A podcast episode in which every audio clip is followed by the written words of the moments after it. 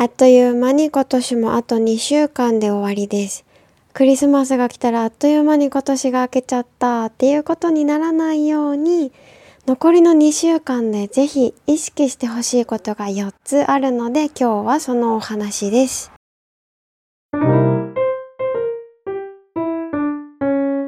ヨギンの国際電話シーズン2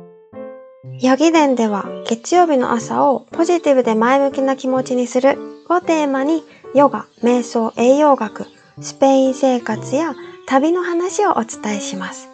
スペインから国際電話がかかってきた。そんな気持ちで聞いてください。Buenos días! 皆さんおはようございます。ヨガウォーターフローのやかです。最近、沖縄も寒いです。なんかね、今日からすごい寒くなって沖縄なのにハイネックを着て、あれ冬ってこんなに寒かったっけ？って思ってるぐらいです。本当に昨日まで全然寒くなくって、おとといは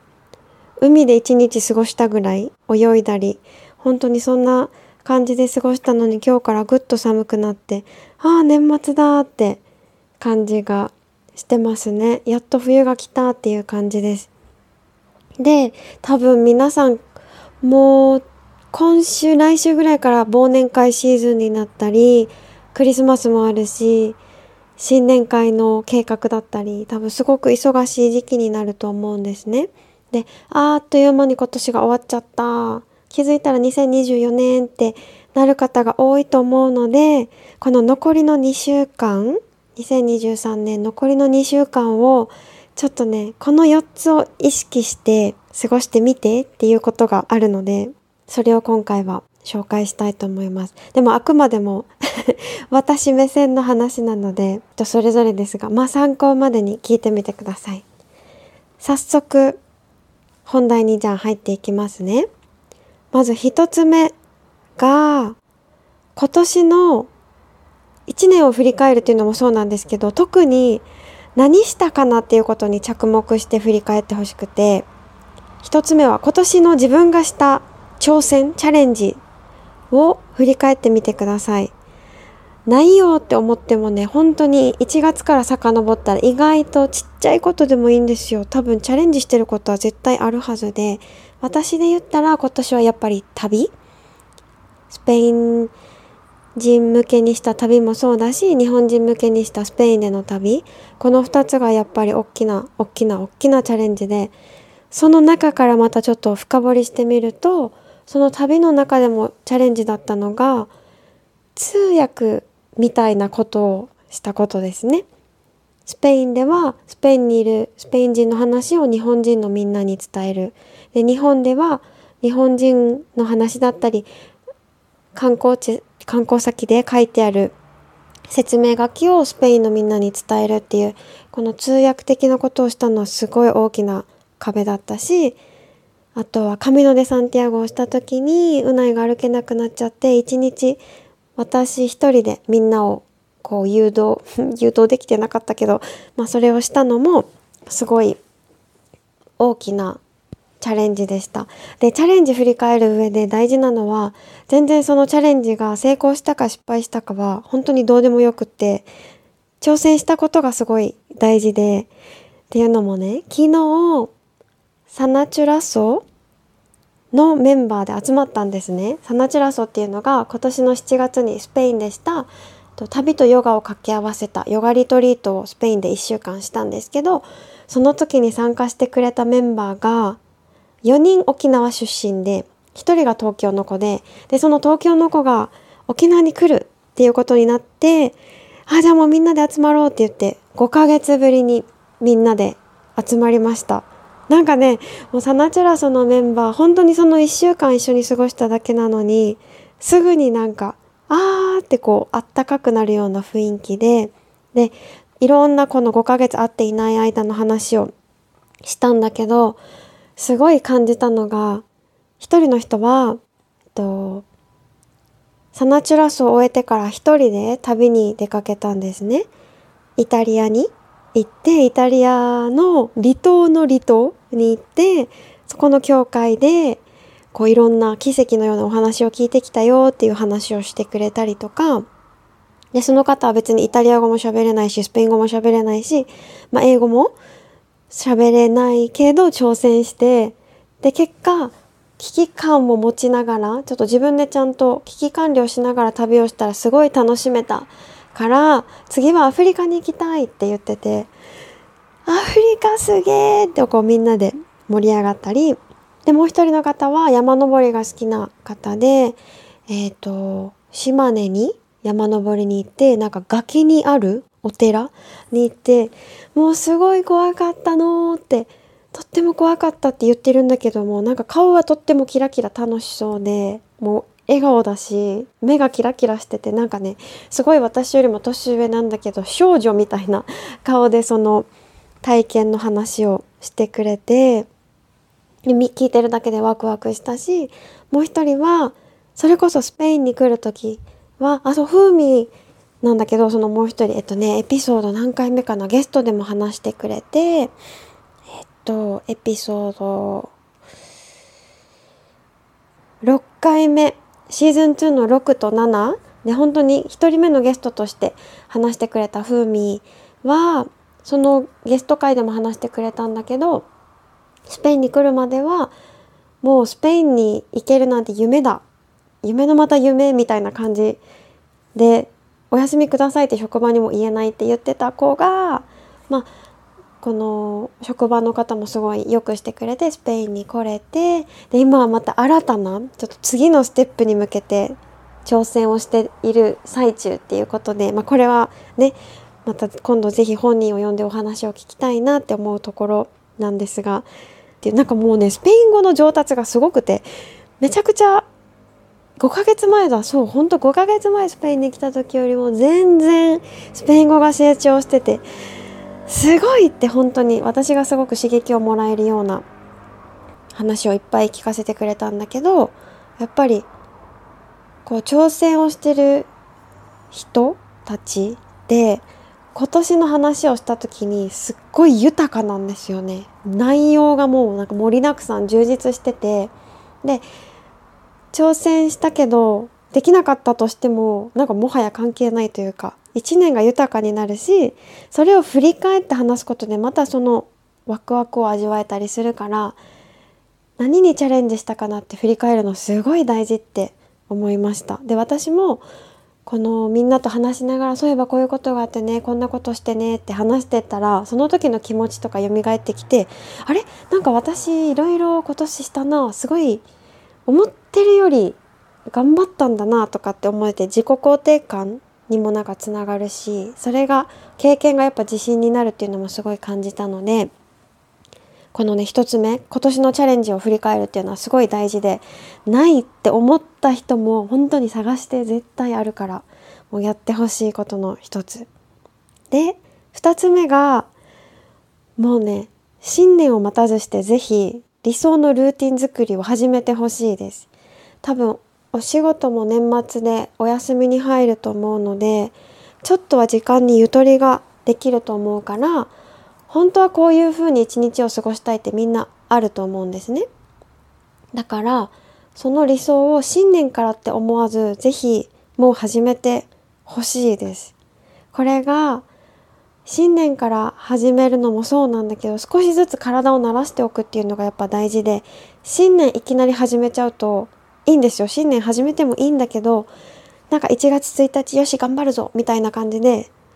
最初は頑張れるんだけど多分ねヒューンって体が慣れてないから慣れないことをして三日坊主の原因になりかねないので是非年末から体を温めるじゃないけど始めてほしくて私は年末に去年も一昨年もしたんだけど太陽礼拝チャレンジっていうのを今年も始めて、うん、太陽礼拝チャレンジをする理由は皆さんもよくご存知の仏教はね108個の仏教では108個の煩悩が私たちにはあるって言われていてでその煩悩が除夜の鐘を108回こう聞くことで浄化される解放されるって言われてるじゃないですか。でヨガではこの108回呼吸に合わせて自分と向き合いながら太陽礼拝をするとこの煩悩心の汚れが払われて心機一転こう気持ちよく新年を迎えられるって言われていてなんか煩悩が払われたかはちょっともしかしたら払われてないかも しれないんだけどでも去年も一昨年もしてすごい思ったのはこれはすごい大きなチャレンジを成し遂げたっていう感覚がやっぱりあってこの終えた後の達成感と毎日たった5回6回、まあ、7回の太陽礼拝をするだけなんだけど可動域がね体の可動域広がったり夜にやった時は翌日の朝が軽くなるし朝にやると一日がやっぱ軽快に始まる感じがあって心も体もこう軽くなってから新年の目標を立てるっていうのがすごいクリアな状態で目標設定できるっていうのがすごい気持ちよくっていいなって思ったので今年もまあやってるんですけどあとはやっぱヨガのヨガをちゃんとやるっていうルーティンを作る上でもこう今の時期から始めるのって大事で習慣にするのには3ヶ月ぐらい時間がかかるって言われてるから1月から3月って結構長いんですよね。だからね自分でできないことも多いからこうチームワークで頑張ろうっていうそれで太陽礼拝チャレンジは私の生徒さんもなんならみんなこの私のインスタをフォローしてくれてる皆さんも巻き込んで太陽礼拝チャレンジをしてるのでこのポッドキャスト聞いてるから方ももしよかったらうんとインスタに参加したいですって送ってもらったらあの Zoom のリンクを送るのでそうじゃなくてもインスタライブでやってるので参加皆さん全然無料で参加できるので途中からでもあちょっとやろうかなって思う方は是非参加してみてください。この理想のルーティンはね早めに理想の5割ぐらいのことをし始めて徐々に徐々に持っていくっていう方法をすごいおすすめします。で3つ目がやりたかったけど後回しにしてたことを是非してほしいなって思っててやり残したことみたいな感じかな。もう今年残り終わるので今年やっておきたかったなでもしてなかったなって思うことをしてあげると年末にすることでなんかねいい年だったなって思いやすい気がします。しました。実際私今週したんですよね。この今年のツアーを全部終えてやっとふーっていう時間ができたので次の来年の旅の準備に向けてこう明日からまたスタートしていくんですけどそのまでに1回1週間時間があったのでこの間やりたかったけどしてなかったことをやろうと思ってまず図書館に行って読書三昧本当にいっぱい本をひたすら読んでちなみにおすすめの本読んでよかったなって思ったのはカタツムリ食堂小川糸さんのカタツムリ食堂と今読んでるおうちあ忘れちゃったなんだっけタイトル。おうちおうち茶道のすすめだったかな。今ちょっと手元になくてその本もすごいおすすめです。ごい良かったです。でもこの読書三昧してるとあなんかやりたいことちゃんと今年やれた年だなって単純だからかな。すごい思えててあとはビーチで何もしない日を一昨日過ごしました。沖縄の海中道路っていう中部にある、えっと、本島沖縄本島と宮城島とか池江島とかをつないでる海中道路っていう橋があるんですけどその橋を渡って宮城島に行ってそこにねヌチマース工場っていう命の塩っていう沖縄のねすごいミネラルがすごいたっぷりなお塩を作ってる工場があるんですけどその工場に行ってそこから花風バンタっていうねもうすごい綺麗な眺めがあってそこから海を眺めてその後浜比嘉島のビーチで何もしないで本当に過ごすっていう日記も書かないし本も読まないしただいるっていう時間を過ごしたんですけどそれがすごい良かったの。その良かった理由が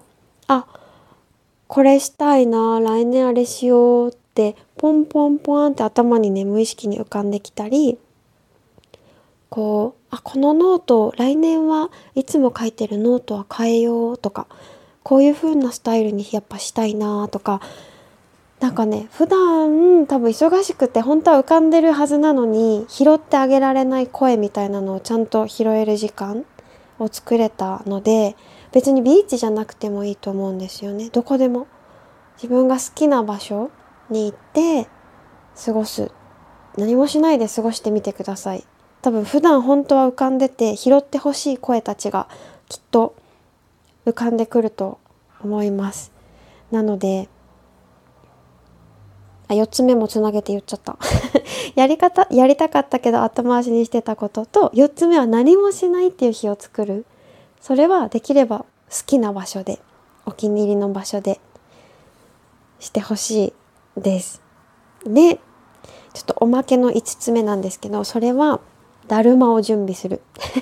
これが去年私うないと一緒に浅草浅草寺でだるまを買ってでその時本当に誰もまだ来年のツアーに来る人はいなくてでも来年スペインでもツアーをするし日本でもするぞって願いを込めて片方の目を塗ったんですね。で今年ねそのツアーができてそう全ツアーができたっていうことで反対側のだるまの目に色を塗って群馬のだるま寺っていうとこがあるんですけどそこに行ってだるまを返してきたんです。そうありがとうございましたって言ってだるまを返してきてそこでだるまの絵付け体験があったのでだるまのね絵を顔の絵付けをしてでまだその反対今年の目はまだ塗ってないのでどんな願いを込めて塗るかっていうことを苗と一緒に考えて年が明けたらこれは色を塗ろうかなって思ってます。これ去年やってすっごい良かったのでなんかだるまを旅行先にも持って行ってたんですよ。だから何かあるあるたびにそうだ私たちはこれを思いながら目を塗ったよね頑張ろうみたいな気持ちになれたので今年も同じことをしたくてその何もしないぼーっとしてる時間にやっぱやりたいこととかが浮かんでくるからそれをまだ言語化できてないちゃんと言葉にできてないのでこの2週間の間でそれをちゃんと言葉にして年が明けたら多分また東京戻るのできっと私たちにとっての 原点みたいな浅草でまた反対側の片方の目を塗ろうかなって思ってます。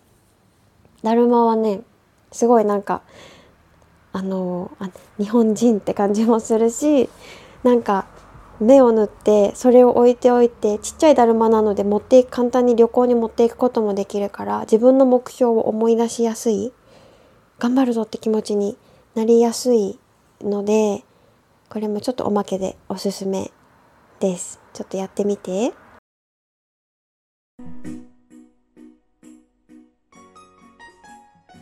ということで今回は年末にぜひぜひしてほしい4つのことについてお話ししました。なんか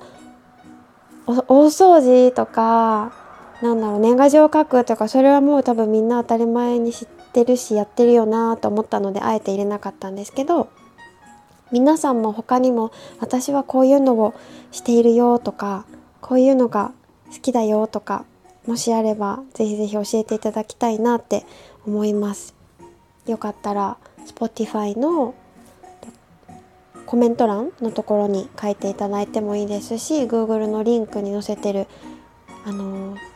フォームに書いてもらってもいいしヨガウォーターフローのインスタにメッセージをいただいてもメッセージを送っていただいてもいいので楽しみにお待ちしております。で太陽礼拝チャレンジも31日まであのインスタライブとあとは Zoom をつなげて両方やってるのでインスタライブ参加する方はただもうライブしてる時にポンって入っていただければいいんですけど Zoom に参加したい方は是非是非コメントいただくかダイレクトメッセージをお願いします。そしたらリンク送るので一緒に体をすっきりとさせてから是非年を明けませんか？2024年を。過ごしませんか？で年明けにはとヨガと哲学の3ヶ月講座もあのスタートする予定なので興味のある方はぜひぜひお声かけください。よろしくお願いします。では今週もそして今日も良い一日でありますように。ブエンディアまたね